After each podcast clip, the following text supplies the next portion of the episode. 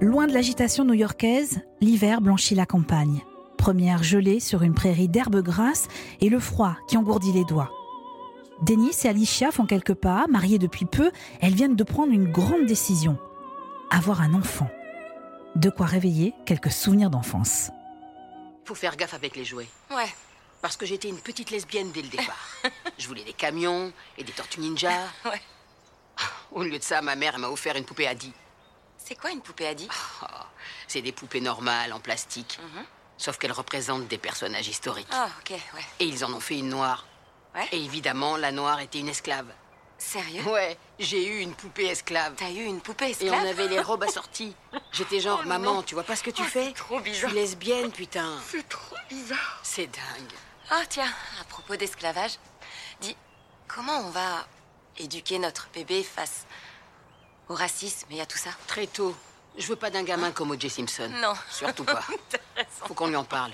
On peut pas avoir un gamin qui court partout en disant l'Amérique c'est génial. Non, alors ça, c'est pas génial. Je veux que notre bébé soit optimiste pour l'avenir, mais réaliste. Bienvenue dans Série de Zoom sur la nouvelle saison de Master of None et sur quelques autres séries qui partagent la même ambition, déconstruire les clichés raciaux. Y parviennent-elles? Réponse dans ce nouvel épisode de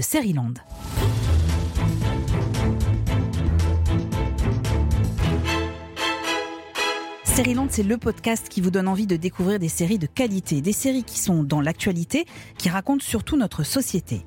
Je m'appelle Eva et je viens de passer des heures devant mon écran à découvrir ou redécouvrir des séries intelligentes. Intelligentes parce qu'elles nous permettent de développer notre faculté à connaître, à comprendre l'autre. L'autre avec un grand A.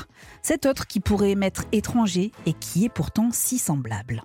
De Master of None, dont la troisième saison vient d'arriver sur Netflix, à Dear White People, en passant par Rami ou encore Mes Premières Fois, les séries s'attaquent désormais frontalement aux clichés qui pendant longtemps ont alimenté les scénarios des fictions. Une contre-attaque souvent portée par ceux qui ont eu à souffrir de ces remarques, insultes, parfois agressions racistes, comme Aziz Ansari, né à Columbia de parents indiens, auteur, producteur et interprète de Master of None, premier comédien asiatique à remporter un Golden Globe en 2017. De quoi s'interroger sur le regard que portent les séries sur ces enfants d'immigrés indiens, égyptiens ou autres aux États-Unis? Comment abordent-elles les questions raciales qui n'en finissent pas de secouer l'Amérique? Prennent-elles assez en compte la diversité de la société de l'autre côté de l'Atlantique? Et qu'en est-il en France? Parviennent-elles avec efficacité à démonter tous ces clichés raciaux? Pour débattre de toutes ces questions, j'avais besoin d'être bien entourée pour ce nouvel épisode de Série-Land, et c'est le cas avec une journaliste et une experte de ce thème. En l'occurrence, Margot Barallon, journaliste à Europe 1 et Sérivore, et Grace écrivaine militante qui se bat quotidiennement pour une plus grande visibilité des personnes asiatiques dans les médias notamment. Elle est l'invitée experte de Série-Land. Série-Land, épisode 77.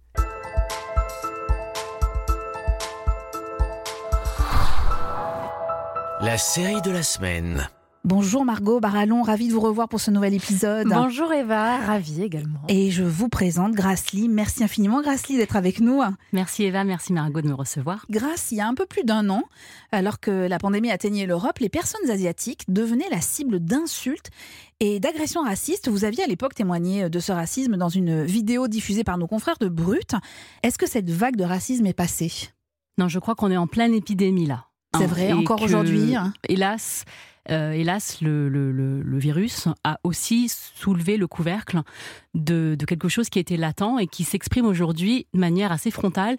Et euh, moi, j'ai énormément de témo- témoignages, encore euh, aujourd'hui, de personnes qui en souffrent. Dès que j'ouvre mon Twitter, je ne connais pas une personne qui ne n'est pas affectée par en fait ces, ces- actualités. Il y a eu à Atlanta en mars dernier une tuerie qui a affecté la vie de huit personnes, dont six femmes asiatiques, hein, dans des, euh, des instituts de massage.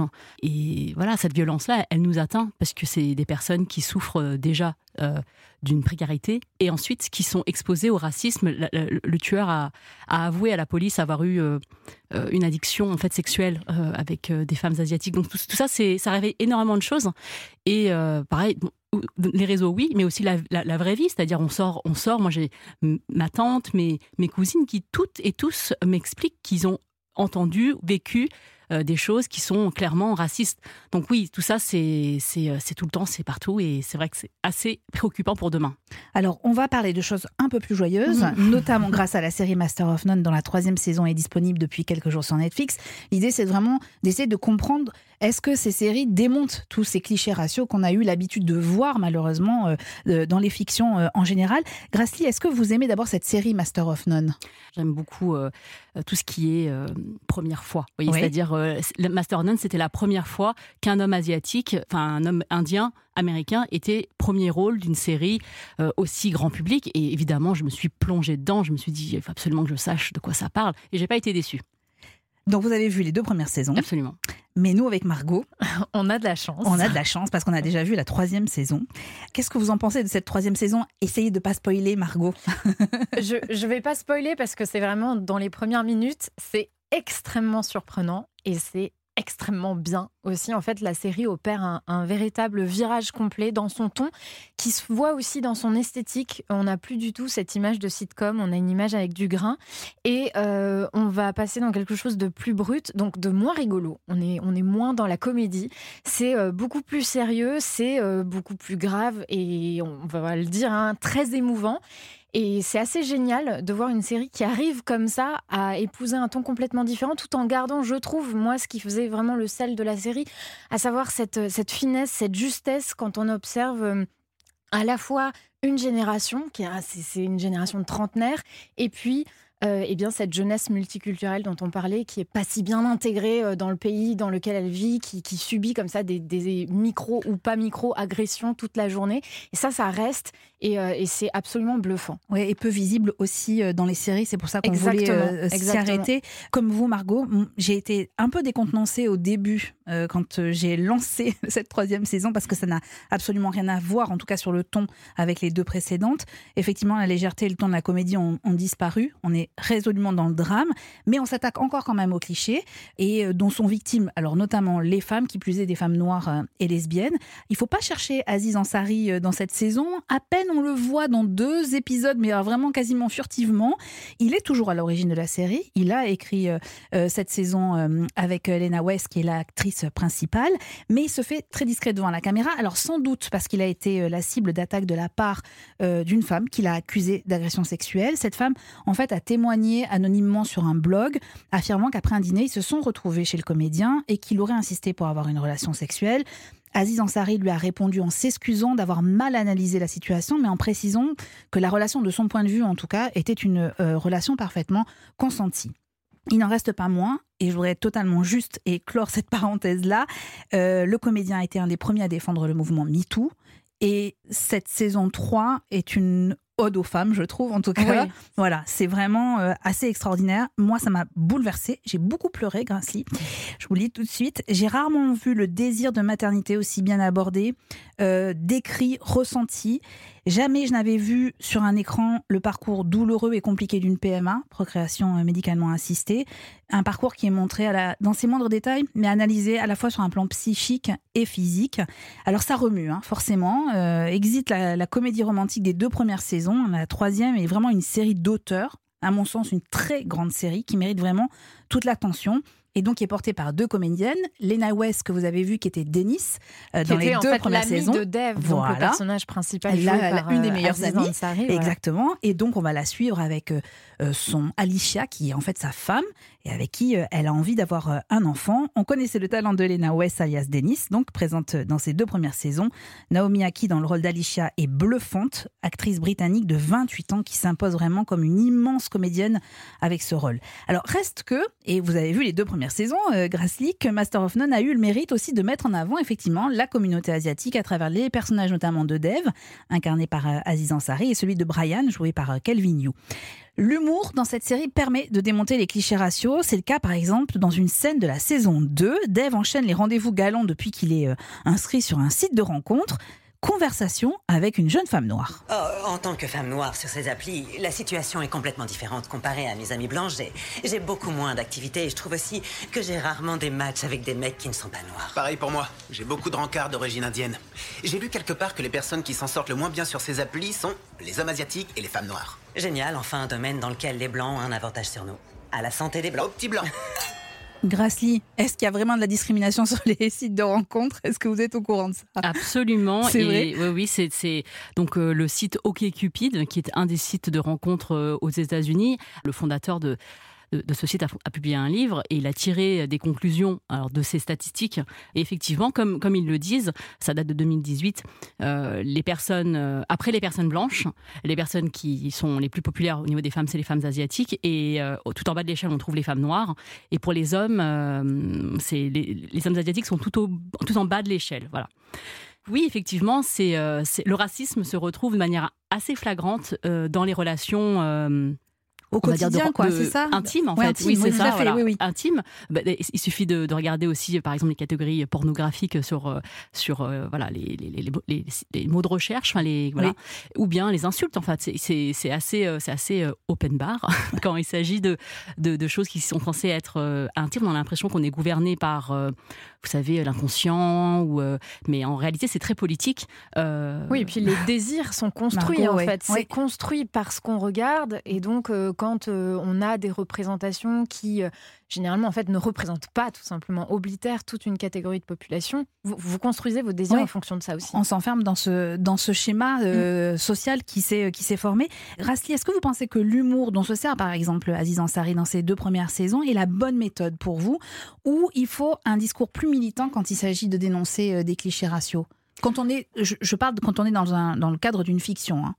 Moi, je pense que dans la, la fiction, euh, elle n'a pas qu'un seul rôle. C'est-à-dire que vous pouvez regarder de la fiction parce que vous avez envie de vous détendre, auquel cas vous avez envie de quelque chose de léger, et vous avez envie que les personnages soient représentés dans leur complexité et pas uniquement dans la souffrance qu'ils peuvent vivre au quotidien.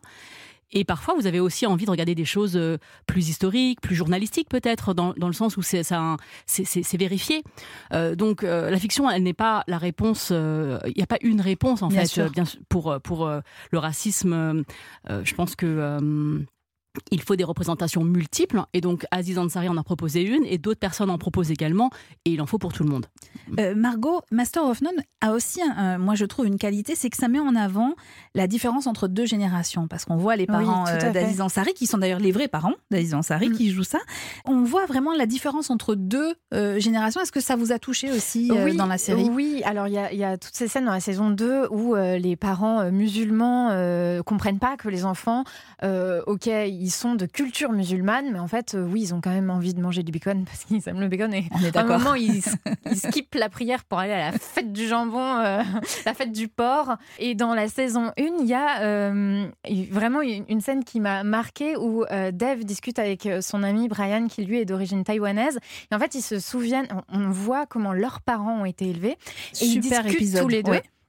Et ils se rendent compte que leurs parents sont hyper exigeants avec eux et qu'il y a une exigence de réussite et ils, les- ils, sont, ils, leur disent pas en fait qu'ils sont fiers, ils disent quand même les, les, parents blancs, ils disent tout le temps à leurs enfants qu'ils sont fiers. Et ça m'a rappelé, euh, ce que vous faites, vous, avec euh, la web série euh, sur YouTube, ça reste entre nous et il y a comme ça tout un, épisode-. Donc en fait, le principe, c'est que vous faites parler entre euh, des personnes euh, issues de la communauté asiatique au sens très large, donc de différents pays. Et il y a tout un épisode où ils parlent justement de l'éducation qu'ils ont reçue de leurs parents parents Absolument, c'est un épisode où on parle de, où on compare en fait de la même manière euh, l'éducation qu'on a reçue et est-ce qu'on reproduit ou est-ce qu'on fait exactement le contraire Et donc évidemment, les, les, les réponses sont aussi euh, bah, variées que les personnes qui sont autour Bien de sûr. la table. Et il y en a qui, euh, oui, font la même chose, euh, ils ont reçu quelque chose de dur, ça a marché. Et donc évidemment, si ça marche, pourquoi changer la recette?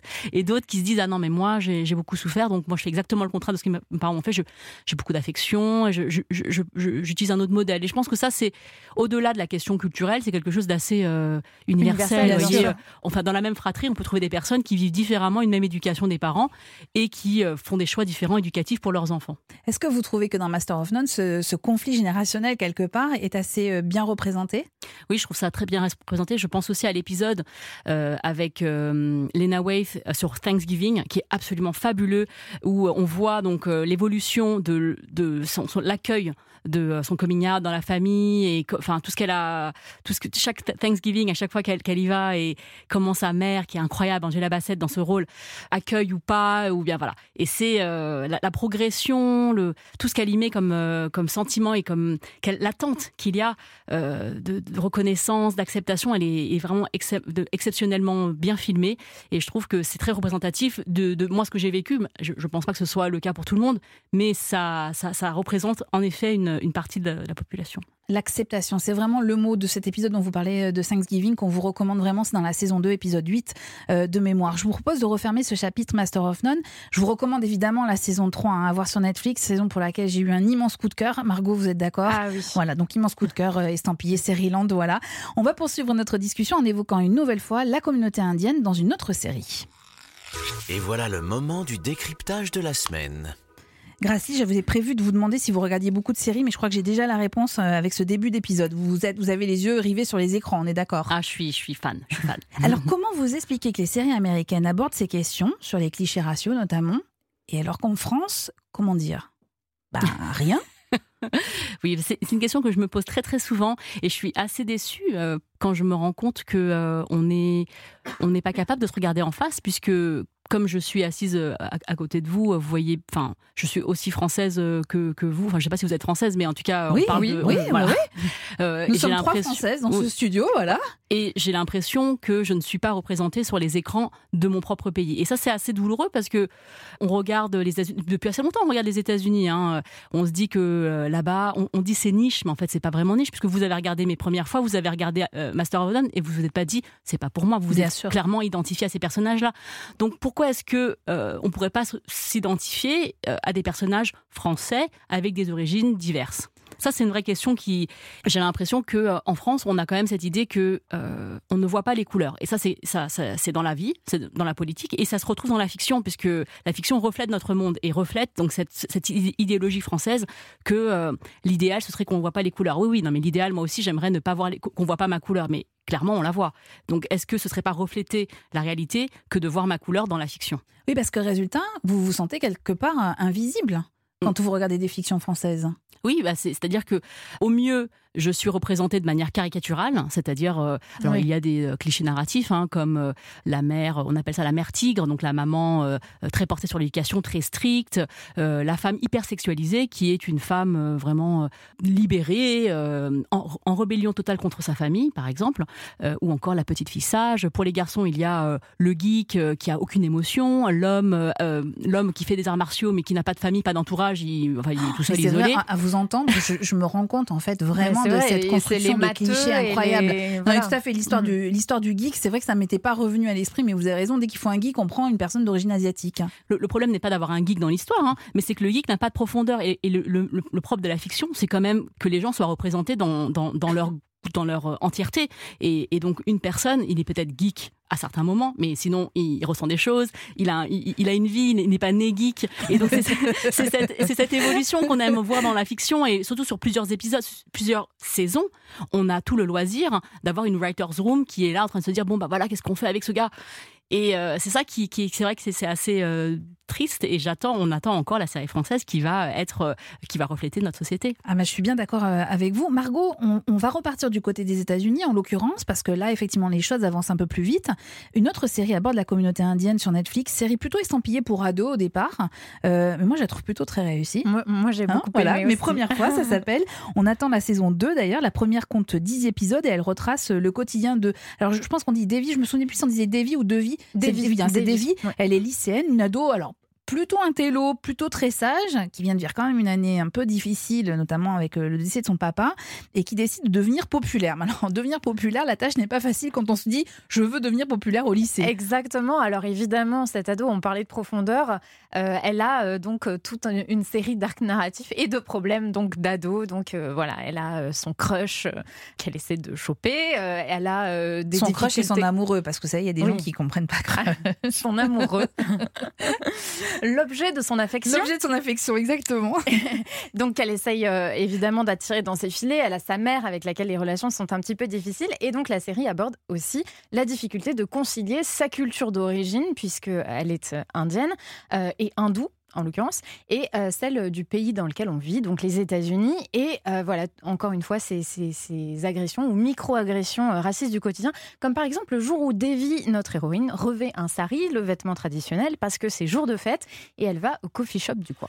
Et vous êtes princesse Jasmine? Non, mais merci, parce qu'elle est très jolie. Ariel est plus jolie. Où est Aladdin? Je n'ai pas d'Aladin, parce qu'il préfère qu'on reste amis. Ok. Bonjour, je pourrais avoir deux cafés allongés et un grand chocolat chaud, mais écrivez latte sur le gobelet. Je veux que les gens me prennent au sérieux.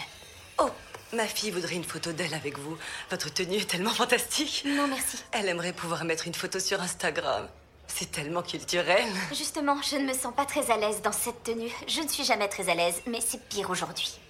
Faites un effort, ce n'est qu'une petite fille. Monsieur, c'est quoi ce ton, hein? Je veux pas être prise en photo.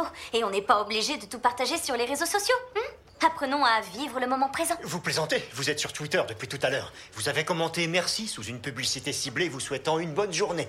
Ok. Tu veux une photo? Ah, ma chérie. Voilà. Vous voulez un donut avec? Ouais, j'adorerais un donut.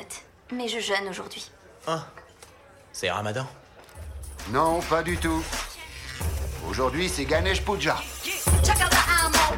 Ça fait sourire. Ça fait sourire et en même mais temps. alors, c'est voilà, tous les clichés réunis en une seule scène, quoi. Elle, elle- Exactement. elle- elle devient un peu, on dirait, vous savez, euh, le- les personnages dans les parcs d'attractions avec lesquels on fait des photos. euh, Oui, c'est ça. Et puis c'est la même chose pour les cheveux crépus qu'on a envie de toucher. Voilà, toutes ces choses qui, il y a encore quelques années, on se disait, oh, c'est, pas grave. Et en fait, on commence à écouter les personnes concernées, à se rendre compte que pas du tout. Enfin, c'est, extrêmement gênant. C'est euh, même fétichisant à, à- à certains moments.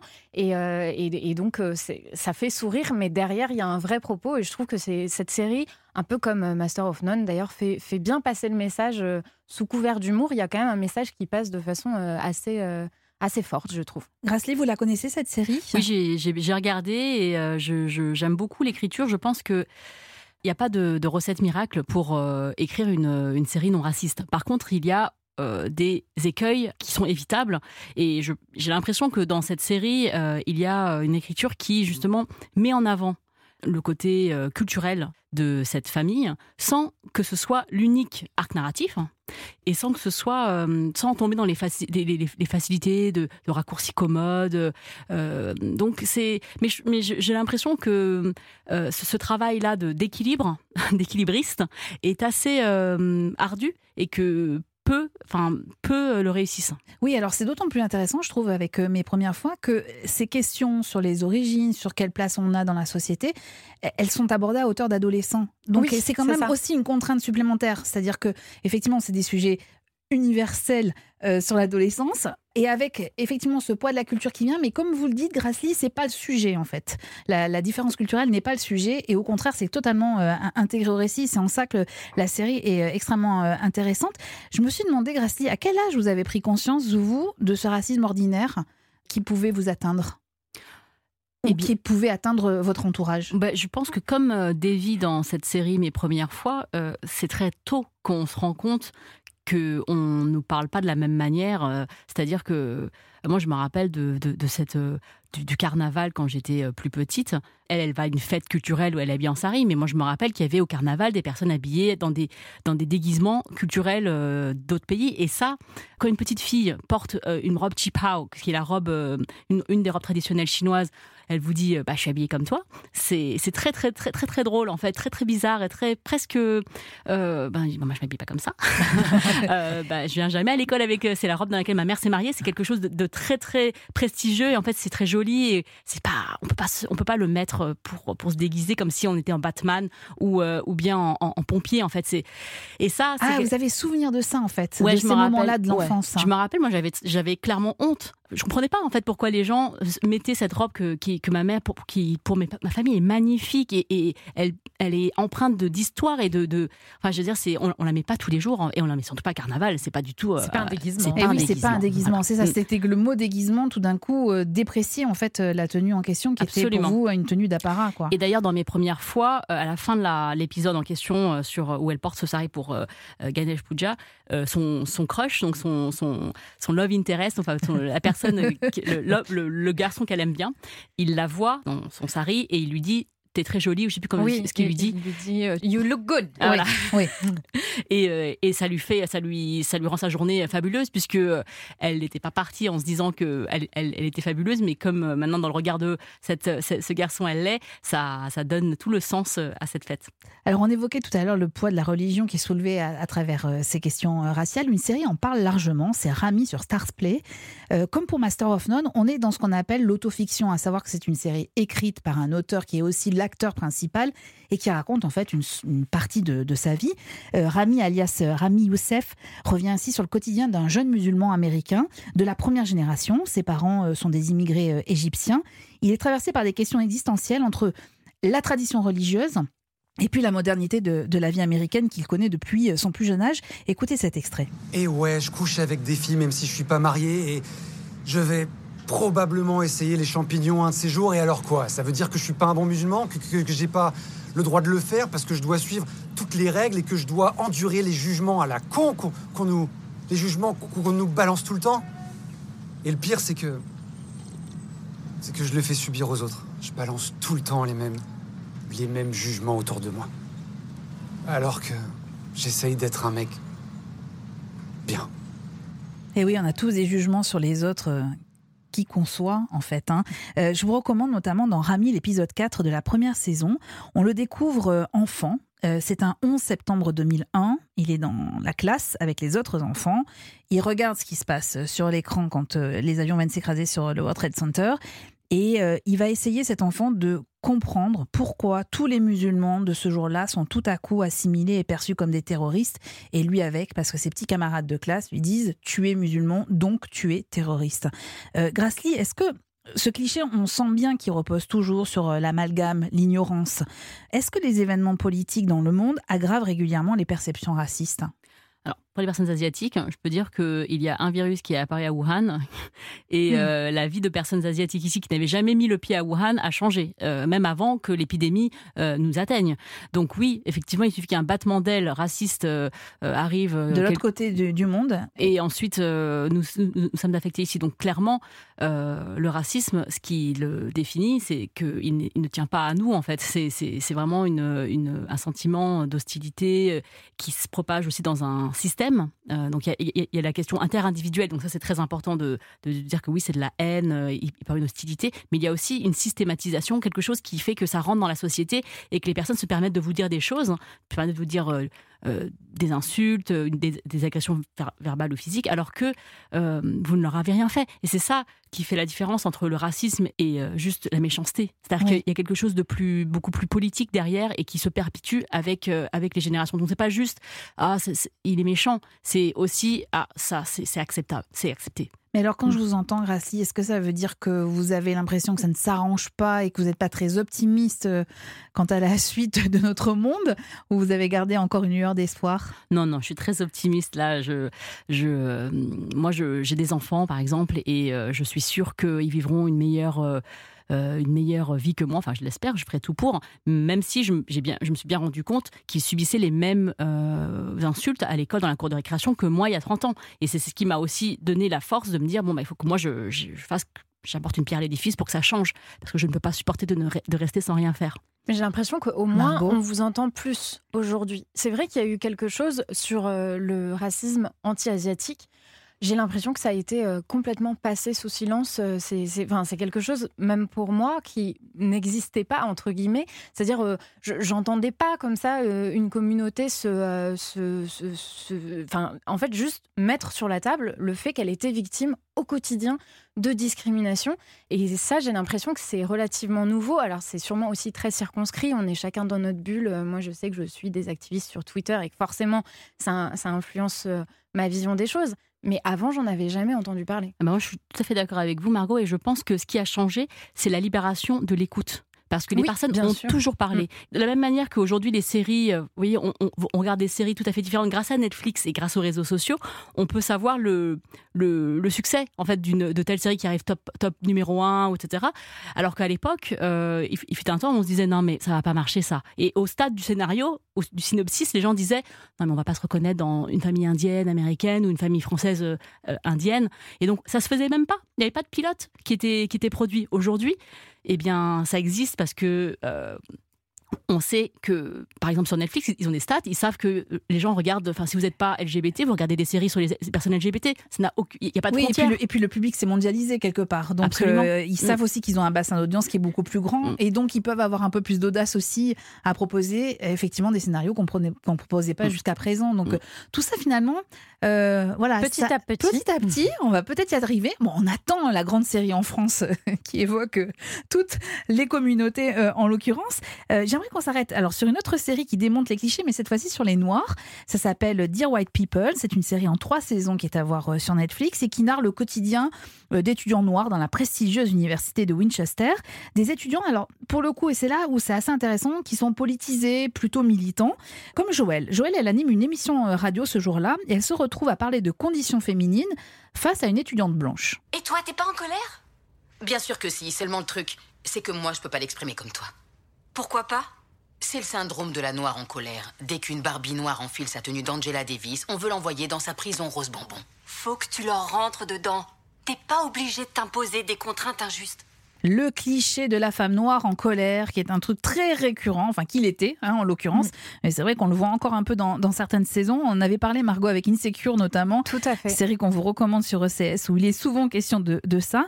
Euh, et la première saison de Dear White People débute sur une grande soirée organisée par les étudiants blancs de l'université, qui est une soirée blackface, c'est-à-dire que les étudiants blancs sont grimés en noir. Et Grassley, je suis allée voir votre compte Twitter et vous avez retweeté un jour une soirée où des convives sont à table avec des masques en papier euh, ronds et on devine des visages asiatiques. En gros, l'équivalent euh, d'un blackface, mais euh, des personnes asiatiques. On est d'accord, hein, j'ai bien compris. Hein. même yellow face. Yellow face. Ah bah, je savais même pas que le terme existait, mais ça arrive souvent ce genre de soirée. Bah, je suis pas invitée, mais ils n'ont pas pensé à m'inviter. Mais par contre, je crois que, euh, en plus, il s'agissait euh, d'une soirée organisée par quelqu'un de très connu dans le milieu de la mode, euh, qui s'est par la suite excusé, mais le mal était déjà fait. Et ça a propagé en fait l'idée que c'était ok aussi de de, de faire ce, ce, genre de, de soirée, de s'amuser entre entre nous et de, de, se moquer des autres. Les masques étaient même appelés les Wuhan Girls. Donc pour vous dire à quel point on a poussé le concept, oh. c'est presque, on peut pas dire qu'on ne savait pas. On va être tout à fait clair, Grassley, parce que euh, cette vidéo en question, moi, qui m'a énormément choquée, elle a été diffusée par la personne qui l'a filmée sur son compte Instagram, donc on peut le citer. Michel Gobert, il est DJ, il fait souvent les musiques pour les défilés de mode. Voilà, ben j'espère qu'il le refera pas. Moi, ce qui me fait réfléchir, c'est que vous parliez du carnaval, Grassley, et euh, je crois qu'il est tout à fait possible et même probable que j'ai porté une robe chinoise au carnaval quand j'étais petite. je suis Mon père a voyagé en Chine, il m'en a rapporté une et donc je l'ai fait. Et bon, j'étais une petite fille, mais et moi et mes parents, ça nous a choqué à aucun moment. Et en fait, du coup, ce qui nous paraît absurde. En fait, il y a quelques années, c'était. Alors bon, cette personne a de toute évidence beaucoup d'années de retard, donc oui, c'est très inquiétant quand même. Mais ce que je veux dire, c'est que voilà, il faut aussi. Euh, enfin, moi, je me remets en question et je sais qu'il y a forcément des moments où je me suis pas rendu compte. Euh, et c'est justement parce qu'on écoute, il y a cette libération de l'écoute dont vous parliez, qu'on arrive à progresser un petit peu. Vous comprenez ça ah bah aussi dans quelle situation nous parfois on se retrouve en fait euh, euh, pris en flagrant délit de pas forcément de racisme euh, au sens politique comme on le disait tout à l'heure mais effectivement un racisme ordinaire auquel on n'a même pas pensé en fait. Hein. Écoutez, déjà Margot, je voudrais dire que je, je vous en veux pas du tout. non mais non mais parce que en fait, non mais c'est parce que évidemment que une robe Chipard, moi je la trouve très jolie aussi et je suis, je suis ravie que vous en portiez une. C'est même pas c'est pas tant la question. Personne vous interdit de porter une robe ramenée de Chine si c'est un cadeau. Évidemment que vous avez le droit de porter une robe. Ensuite c'est le contexte. C'est est-ce que c'est carnaval Est-ce que c'est pour se moquer Est-ce que voilà Il y a eu euh, dans un épisode de Scam qui est une série euh, française pour adore, France TV. On adore dans série que moi aussi j'aime beaucoup. Et dans l'épisode dans un épisode de la, de la dernière saison, la saison 7, donc celle d'avant, il y a une fête hein, où une fête euh, où elles sont habillées en robe cheap Et donc, on a beaucoup réfléchi sur, cette, euh, sur cet épisode. Où on s'est dit, mais pourquoi en fait euh, Est-ce que en plus il y a les il y a le, le, la danse du, du tigre derrière, voilà donc parce qu'en fait ils ont pris ils ont squatté une sorte de restaurant asiatique qui était à l'abandon, voilà, voilà, exactement. Et vraiment je me suis posé la question de savoir est-ce que c'était une mise en avant Est-ce que c'était un hommage Est-ce qu'il y a parce que dans, le récit narratif il n'y a rien en fait lié à ça. même Ayumi Roux qui est euh, qui, joue Maya euh, qui est euh, moitié enfin qui est japonaise et française on ne sait pas du tout en fait qu'elle est asiatique et il n'y a pas de personnage asiatique réel dans, dans, cette série. J'étais assez déçue en fait d'utiliser le côté asiatique comme un décor et que ça ne se retrouve pas dans bah, l'épisode en lui-même. Mais voilà, cette question-là de on ne peut plus rien dire, on ne peut plus rien porter, on ne peut plus rien faire, il faut justement pouvoir en parler, de se dire, personne ne, personne ne vous dit de ne pas porter de robe, Margot, ou bien si. Enfin, la question, c'est de, dans la fiction en tout cas, comment est-ce qu'on peut euh, en faire un atout et pas donc euh, une moquerie, pas en faire quelque chose qui va contribuer au racisme? Mais alors, paradoxalement, dans Dear White People, figurez-vous qu'ils échappent pas aux clichés. Parce que, euh, notamment, un étudiant noir qui est originaire d'Afrique parle avec un accent très prononcé, qu'il n'a pas en fait. Hein, c'est un acteur qui n'a pas l'accent euh, africain. Donc, c'est assez bizarre d'avoir cédé à ça. Et même les Français sont vus avec euh, un petit, une petite caricature, on va dire. Exemple avec cette étudiante, elle espère obtenir euh, une bourse pour aller étudier à Paris et écouter ce qu'elle dit. Je trouve toujours le moyen d'avoir ce que je veux. Et là, je veux entrer dans ce programme. J'apprends tout sur la France. Je prends des cours, je remange de la baguette et j'ai une maîtrise parfaite de l'arrogance et du snobisme. C'est tout vu, je vais en France. Je vous souhaite bonne chance. Alors, Grassley, les Français mangent de la baguette et sont arrogants. On est d'accord Elle a le ticket pour venir, c'est ça que. oui, c'est ça, hein, on est d'accord, elle, a tout compris. On lui donne le visa. Euh, non, mais c'est vrai que c'est. Je, je, pense que c'est pas parce qu'on travaille sur des, des, à déconstruire certains clichés qu'on n'échappe pas d'autres. D'ailleurs, je pense que dans mes premières fois, le, le, dans, il y a eu des critiques par rapport à cette série où on a mis en, en, en, avant donc le côté, euh, on va dire que ça ne parle pas à toutes les personnes indiennes, mais uniquement à une partie, donc la, la communauté tamile qui est hindoue, mm. et c'est pas du tout est très privilégié puisque ses parents sont, enfin sa, mère est, docteur, donc c'est pas c'est pas quelque chose de représentatif qui est très large. C'est vraiment un type de, de, famille. Et c'est ça aussi le, le, problème lorsque on est attendu au tournant, qu'on est il y a si peu de représentation que lorsqu'il y en a une, on projette tous nos fantasmes, tous nos espoirs que ça va résoudre le racisme, etc. Et encore une fois, c'est une représentation parmi d'autres. Il en faut d'autres pour pouvoir combattre le racisme. Et, euh, et il y a effectivement des, on peut retrouver euh, des raccourcis dans d'autres euh, dans d'autres sujets. Donc comme, comme ce que vous dites. Et d'ailleurs, je pense que dans Emily in Paris, oui. Euh, une série, alors là, alors là, les clichés sur la France, euh, on y va. Et sur Paris, c'est le principe de la série. C'est le principe de la série. Ah oui, alors peut-être que c'était ça en fait. Ils voulaient en mettre beaucoup pour qu'on comprenne que c'était une sorte de série un peu ironique, un peu sarcastique. Non, je suis pas sûre. Pas on n'est pas sûr, Margot. Margot, est-ce que d'une façon générale, pour, pour clore ce chapitre, est-ce que vous avez l'impression que les séries finalement s'emparent avec efficacité de toutes ces questions?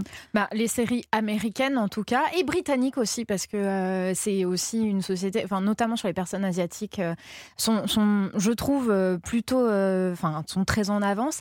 Et pour revenir sur ce dont on parlait, sur le pouvoir de, de l'humour par rapport à d'autres, je crois que c'est important aussi justement d'avoir ces représentations dans des séries qui ne donnent pas de leçons.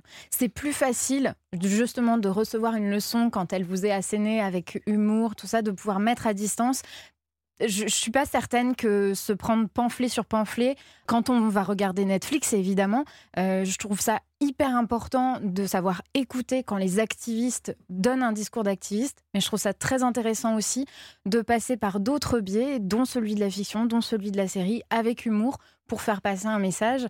Euh, on parlait du pluralisme, c'est le pluralisme des séries et le pluralisme des, des, genres de messages aussi, des supports avec lesquels euh, on reçoit ces discours antiracistes. Donc oui, moi je trouve que les séries s'en emparent plutôt bien. Évidemment, on le dit depuis le début de cet épisode, pas en France, et c'est dommage. Pas en France, on attend la grande série française, on, le dit depuis le début, effectivement. Grassley, pour terminer cet épisode, est-ce que si vous deviez mettre en place une mesure là, tout de suite, pour qu'il y ait une meilleure euh, représentation, une plus grande visibilité de la communauté asiatique dans les séries, ce serait laquelle? Est-ce qu'il faut des quotas? Est-ce qu'il faut euh, d'autres scénaristes? Oui, moi je pense que ça, plus d'audace chez les diffuseurs? Comme le disait Viola Davis quand elle a reçu son un, un, Emmy, elle a dit euh, que sans, sans, sans l'écriture, elle n'aurait pas eu le rôle. Il faut il faut des rôles en fait. Il faut que ça passe par l'écriture d'abord et que l'écriture soit c'est pas uniquement de la visibilisation qu'on demande, c'est de la représentation. Et dans la représentation, il, faut une histoire pour que le personnage soit porté. Si vous parachutez une personne juste parce qu'elle est asiatique et que il n'y a rien et qu'on n'apprend rien sur elle, ça manque de profondeur, comme on disait tout à l'heure, et, ça n'a pas de réelle portée finalement sur, sur l'histoire et sur nous. Euh, donc ce qu'il faudrait, ce serait écrire, financer plus de, de, de, de, de scénarios, d'idées euh, qui euh, font la part belle à la diversité, à la pluralité qui est la pluralité française. Est-ce que vous avez eu écho de, scénarios qui ont été rejetés justement parce que c'était euh, la communauté asiatique qui était mise en avant et qu'il n'y avait pas de la place pour ça en je, ce moment? je pense qu'ils disent pas ça comme ça. J'imagine bien. J'imagine bien. Mais je connais plein de gens qui n'obtiennent pas de, de, de, financement parce que leur euh, projet serait trop euh, euh, communautaire? voilà, je pense que le mot communautaire, communautariste, c'est un terme qu'on revient souvent. D'ailleurs, le, quand le film Crazy Rich Asians était sorti en France, dans le Parisien, ils avaient dit c'était une niaiserie communautariste. vous voyez, ce mot-là, il revient pour dire que, alors que bon, je pense que si on n'est pas asiatique et qu'on regarde, on peut aussi passer un bon moment. Donc il n'y a rien de communautariste à montrer une communauté.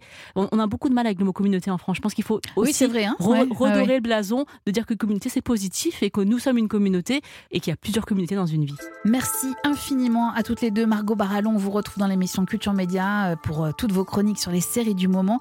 Merci infiniment Grassley. Je recommande grandement votre roman Jeune fille modèle publié chez Fayard et votre podcast également Kif Taras que vous animez avec Rokaya Diallo. Comme chaque semaine, je vous quitte avec une réplique entendue dans une série et j'en appelle à Dr House qui dit avec son cynisme légendaire Nous sommes tous pathétiques. C'est ce qui rend la vie intéressante.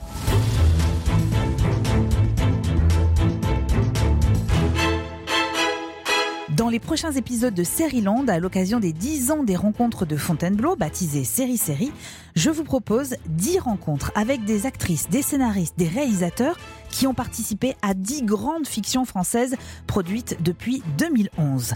Vous pourrez entendre notamment Jean-François Alain, créateur de la comédie politique au service de la France, ou encore Angia Ferry, à qui on doit Fais pas ci, fais pas ça.